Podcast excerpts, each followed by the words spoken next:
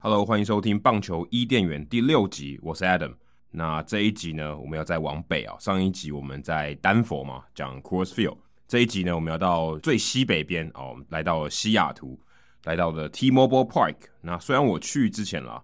都叫 Safeco Field，但其实我在二零二零年呃这个疫情爆发之前，我跟朋友有去这个西雅图啊，还有波特兰去喝精酿啤酒，所以我们后来也有去。呃，改名后的这个 T-Mobile Park 啊，去参加这个球场的这个 tour。因为其实我去过了三次，第一次是在二零一六年我去跑球场那一次，那第二次是我跟 Jackie 去采访的时候，在二零一八年的时候，还有我的朋友 James 我们一起去。那去了三次哦，第一次是我自己去看嘛，那那一次刚好是这个小葛瑞菲他被选入名人堂那一年，二零一六年，然后我去的那个礼拜是一个周末。刚好是这个小葛瑞菲的这个名人堂纪念周，他们就把这个匾额啊，就是在那边退休背号，除了 Jackie Robinson 的四十二号以外，还有这个 Ken Griffey Jr. 的二十四号在那边揭幕。那我去的是第二天，那第二天呢是送这个球衣啊，就是送这个呃 Nike 赞助的球衣，但不是那种一般我们看到呃球员会穿的那一种，是是这种正品等级的，并不是非常好啦。它的这个字啊是用烫印的，所以。并不是用这种电绣的，但我记得我那次去看的时候是八月六号，是一场中午一点钟的比赛。那我就住在这个球场附近的一个 hostel，一个青年旅社。那我记得我十点多去，大概是呃开赛前三个小时前，我想说应该通常在大概是一个半小时前到两个小时前门会开嘛，所以我三个小时前去去排这个球衣应该来得及吧？哇！结果我一去一看不得了哦，那现场满坑满谷都是人。起码至少排了一两公里有哦，那都已经排到呃快要到这个旁边的这个西雅图海鹰队的球场，已经绕过这个海鹰队的球场。我想说哇，这不知道领得到领不到。我记得当时是一万五千件，那前面的人就说安娜安娜，呃，他们以前很有经验，排到这边应该都还有啊，所以后来很幸运就有排到。而且我还记得当时哦，在那边排的时候，那一天刚好是这个发布 ERA 要被退休的那一天哦，那时候你就想哇。我去领 Ken Griffey Jr. 的这个球衣，那一天同样是以前水手队的看板人物 Alex Rodriguez，就因为这个禁药的风波啊，然后后来呃洋基队有点强迫他退休，就在二零一六年那个时候，但那个时候还没有宣布啊，但是已经说要要退休了这样子。然后同时同一天呢，Tim Lincecum 啊也是在那一天啊被这个天使队释出，二零一六年球季也是他最后一个球季，在大联盟最后一个球季。所以那时候哇，我在排队的时候就看到这两个新闻，都让我印象非常深刻。在二零一六年的八月六号，那后来有很顺利的拿到这个球衣。那那天的那个比赛赛前呢，当然有 Ken Griffey Jr. 有来嘛，因为他前一天就有来，对吧？那个揭牌啊，接这个二十四号的退休的号码。那那一天呢，开球的人啊是 Gary Payton，就是以前西雅图超音速队的手套。他那天是开球的嘉宾，然后他投球那个人，然后 Ken Griffey Junior 是这个捕手。我当时去的时候，我不知道开球的嘉宾是谁，我只知道 Ken Griffey Junior 一定会去。然后那个球场当时也有这个二十四号啊，在这个一垒线跟三垒线旁边都有一个二十四号，然后在这个中外野的草皮上也有一个二十四号，所以这别有用心啦。那个时候为了纪念 Ken Griffey Junior 那我当时去二零一六年去的时候，那时候还外面还没有 Ken Griffey Jr. 的雕像，他们是二零一七年哦才做好的，在这个路口，在这个内野区的入口啊旁边有一个这个雕像。那大家有机会去的话，一定要去跟这个雕像拍照，因为它就是这个 Ken Griffey Jr. 的经典姿势哦。挥完全垒打以后，然后目送这个球离开，然后棒子放在地上。那后来我看到一个新闻，听说这个棒子还曾经被偷走过。后来后来有抓到这个人了，还有把棒子放回去。是 T-Mobile Park 外面唯一一个球员的雕像，所以大家记得一定要去看一下。那球场里面有另外一个是他们的播报员 Dave Niehaus 的雕像，所以一个球员，一个是广播人。那刚刚提到说，二零一八年我去看开幕战，那天是印第安做客水手队，也是铃木一朗回到这个西雅图水手队的第一场比赛，还有是开幕战，我记得好像第九棒吧。然后他这个跑出来的时候，还全场都有欢迎。那那天印第安队的先发投手是 Corey Kluber，他完投八局啊，是非常经典的这个战役。他只掉两分，但最后输球。然后那西雅图水手队的这个先发投手是 King Felix 啊，Felix Hernandez。当时他还是开幕战先发，虽然他现在已经不在水手队了。我当时他表现也不错，投五点一局啊，一分都没有掉，所以他拿下胜投。那天还是创纪录的一个晚上啊，是呃这个 Citico Field 有史以来例行赛最多人进场的一场比赛。那天呢是四万七千一百四十九人哦，所以我们算有参与历史，因为那天有铃木一朗回归嘛，又是加上开幕战，通常开幕战是最多人的，所以我记得那天的票蛮贵的，我们我们几乎是坐在最上层哦，大概五十几块哦，还还可以，差不多跟我上次去看这个 Ken Griffey Jr. 拿球衣的那一天差不多。因为有球衣嘛，所以他这个票价会比较贵一点。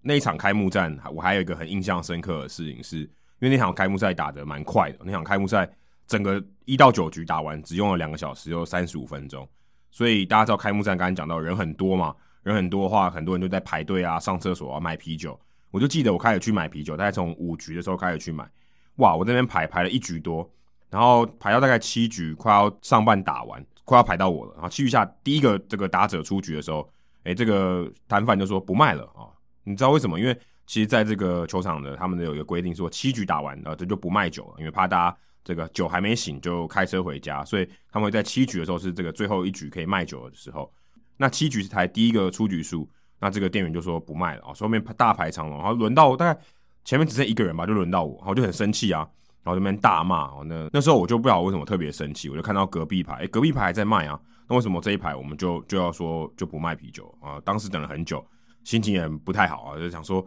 哇，等了这么久，这么渴，想要买一杯十块钱的啤酒，你都不让我买，我愿意花钱，你不让我买，我就很生气。我还记得我当时讲了大概一两分钟啊，都没有带脏字哦，然后他最后争取到了，说这一排哦，只有在排队的这一排都还可以买一杯啤酒哦，印象非常深刻，就当时。在这个 球场大发雷霆，然后骂这个这个摊贩，然后说：“哎、为什么我们排了这么久都不卖啤酒给我们？”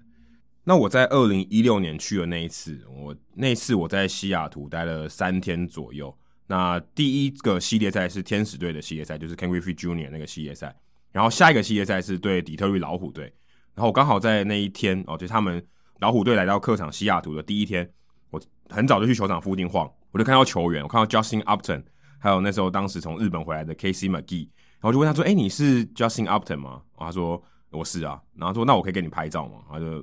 挥挥手说：“不行。”然后就这样就这样离开。我那时候还在后面偷拍他一下，我会把这个照片附在这个这一集的这个节目内容里面，大家可以去看一下。那个时候也好像蛮有记者的这个体质哦，很容易遇到在这个球场之外遇到这个球员，然后是这个运动员。如果大家有去过这个 T-Mobile Park 的话，它应该是大联盟，我可以说是唯一一个哦。虽然它是有屋顶的球场，可是它比较像我们讲的这个风雨球场，因为它的的屋顶是盖上去的，它的侧面呢其实是没有这个防风或者是任何阻挡的啊，不像这个 Chase Field，它虽然是有屋顶的，可是它侧面呢是具有窗户可以打开，而且是一个固定的，是等于是那边有柱子的。那像 Marlins Park 马林鱼队的球场也是有这种情况，就是它是有窗户可以开合的，它的侧边。可是这个 T-Mobile Park 呢，它是只有上面有一层盖子，但它的外沿呢是风可以吹进来的。为什么它会这样设计呢？因为其实，在西雅图哦，大部分下雨的时候都是毛毛雨，所以他们只是希望说不要淋到雨啊，并不会这种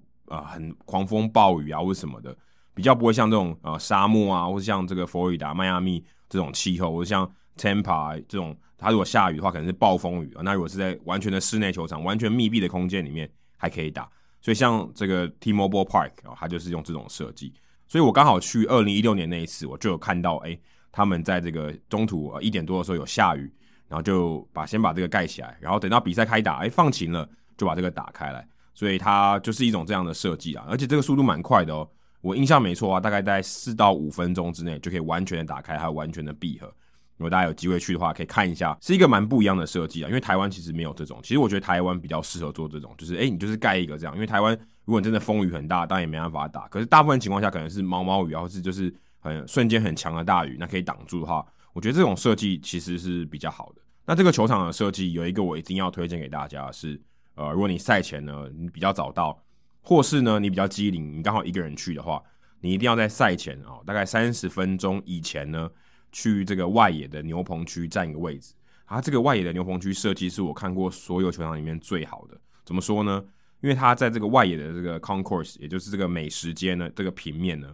有一个很靠近这个牛棚的地方，基本上是平行的，所以你可以靠在这个牛棚的这个边缘啊，它有个这个吧台，你可以靠在这个吧台上吃东西，然后你的面前就是这个投手在热身，通常是先发投手嘛，因为因为比赛前三十分钟是这个先发投手热身时间，所以你差不多可以在那边等，因为他大概十五分钟前会进到牛棚开始热身，所以你可以在那边很近距离的看到先发投手在你面前热身。一般通常你在球场看到都是俯瞰，哦，就是有一点距离，或者至少说可能中间隔了什么东西，但是在这个 T-Mobile Park 呢，你是可以非常非常近的看到这个球员在练习，在热身。所以同样的道理，呃，如果是有后援投手上来热身的话，你也都可以看得到。我记得那时候这个终结者还是 Edwin Diaz，我就看他在那边热身，我非常震撼，那球速很快啊！你在他旁边看，那感觉很棒。所以大家有机会去的话，一定要去看。我记得类似的，像 Fenway Park 也是这种，可是 Fenway Park 它是在外野，所以你要特别走到外野去看是比较麻烦。但是如果像这个 T-Mobile Park 的话，它就是在这个美食街，所以相对起来是方便很多，因为你也比较容易离开。那如果你在这个 Fenway Park 的话，你要特别去外野的那个区域，而且也不能坐在那边有一个吧台可以吃东西，所以呃，你变成说你一定要买外野的票才能去看。那如果你去 T-Mobile Park 的话，你不用外野的票，你也可以到那个美食街那边，你看完这个热身再离开，再回去到你的座位也都可以。那刚才讲到吃的，呃，T-Mobile Park 应该算是台湾人最喜欢去的球场之一了。那因为那边有鼎泰丰啊，鼎泰丰应该是二零一八年的时候开的，哦，第一年我们去的时候就已经有看到了。那当时他是没有卖小笼包的，但是还有卖一些像酸辣汤啊，或是呃，我记得是像包子之类炒饭的东西啊，就像这些这些其他的食物这样。二零一八年我去的时候，还有去吃这个蚱蜢哦，他们有那个现炸的蚱蜢，应该也是三十座球场唯一一个有卖这个蚱蜢的这个球场，还还可以啦。但是它的这个调味我不是很喜欢，它是用柠檬的，它是柠檬口味的这个炸酥炸的炸蜢，但是太酸了哦，就是吃起来 OK。其实我可以接受吃昆虫炸蜢，我 OK，可是那个我记得它的调味实在太酸了，我记得吃起来没有不是很好吃。那去西雅图的话，最好的就是啤酒了，当地有非常多很好的牌子，像 Rubens 啊、Elysian 啊、呃 Fremont 啊这些啤酒，你都可以在球场里面找到啊。这只是其中几个而已哦。我记得 Washington Post 啊，之前在二应该是二零一五还二零一六年的时候有做过一个调查，啊，全大联盟三十个球场里面。啤酒的这个选项品质最好的就是在 T-Mobile Park，就是在西雅图。如果大家有机会去的话，一定要去试试看。那这个球场还有一个绝版的美食啊，就是 e g r o 哦 e g r o 就是伊朗嘛，他把它翻成 e g r o 啊，就后面是 R O L L 啊，就是伊朗卷啊，这是一种寿司。但因为伊朗现在也没有在那边打了嘛，所以所以这个美食呢也就没有再卖了。大家可能现在。你只能在回忆中啊、哦、去想象了。那如果有人吃过这个一居肉的话，也欢迎在社团跟我们分享一下。哎，到底一居肉吃起来是怎么样的味道？是怎么样的感觉？有没有铃木一朗的味道呢？讲到美食，这个球场有一个很特别的地方，但我没有去了，就是有一个 Healy Here 咖啡。Healy Here 大家知不知道是打这里嘛？Healy Here。如果大家是跟我这个同样年代的球迷的话，你可能会记得以前 Ken Griffey Jr. 小葛瑞菲有跟 Nike 拍过一个广告哦，有很多人拿这个。标靶的图案，告诉这个 Ken Griffey Jr. 说：“哎、打过来，打过来，Hit here！哦，他那时候很会打全垒打嘛，他到处都可以打到这个标靶。T-Mobile Park 他就有一个 Hit here 咖啡哦，就你可以看到外野的这个区域里面哦，他就有一个这个标靶哦，可以在那边。但我没有进去了，大家可以有机会的话可以去看一看。球场之外呢，呃，有一个必须的点。上一礼拜我们介绍这个 National Ballpark Museum 嘛，那在西雅图呢也有一个我的私房景点。如果大家很喜欢这个老帽啊，或是老的复古的球衣呢？啊，在球场附近也其实没有很远的地方，应该走路大概一公里一两公里左右吧。有一个 Ebbets Field Flannels 啊，就是这个法兰绒 Abbey Fields，大家知道是在这个以前就是布鲁克林道奇队以前这个球场，缅怀这个以前的这个棒球时代。那里面呢卖的都是这种复古的球衣啊，就你可能没有听过的，可能是以前已经消失的球队，还有一些是日本，他们有点他们是仿古的球衣啊，并不是真的说他们是这种古二手的古的球衣。而是仿古的，所以它其实售价也不便宜，因为它是很很稀有的、很特别的做法。那可能在一般你在一般的店面也找不到，那只有在这个 Ebbets Field Flannels 可以找得到这个很复古的，不管是帽子啊、球衣啊，它有卖一些 T 恤，但比较少，它单价都蛮高的。那如果你有兴趣的话，哎、你也可以当做博物馆去晃一晃，也也很不错。大家有机会的话，千万不要忘记这件事情。西雅图，我想应该蛮多人去过，所以哎、你可以把你的经验分享给我啊，在这个社团里面分享给大家。西雅图这个球场呢，还有哪里好玩的？那大家也可以去听这个第九十集啊，是这个右航哥米凯勒的老板右航哥，他也是在这个 Cefco Field 还是在 Cefco Field 时代的时候，哇，这个就是他家后院啊，有很多经验可以分享给大家。在那一集的时候，也有提到一些。那如果大家对于 Safeco Field，也是 T-Mobile Park 有兴趣的话，也别忘记去收听那一集。好，以上就是棒球伊甸园第七集的内容。那大家如果有任何想要补充的，想要分享你去西雅图看球的经验的，那也欢迎大家。如果你有去过西雅图的球场，有去过 Safeco Field 或是 T-Mobile Park 啊，其实同一个啊。那也欢迎大家在这个社团里面留言啊，可以在这个贴文下面留言跟大家分享。你也可以自己贴一些照片啊，跟大家分享你曾经去看球的经验。好，以上就是棒球伊甸园第七集的内容，谢谢大家，拜拜。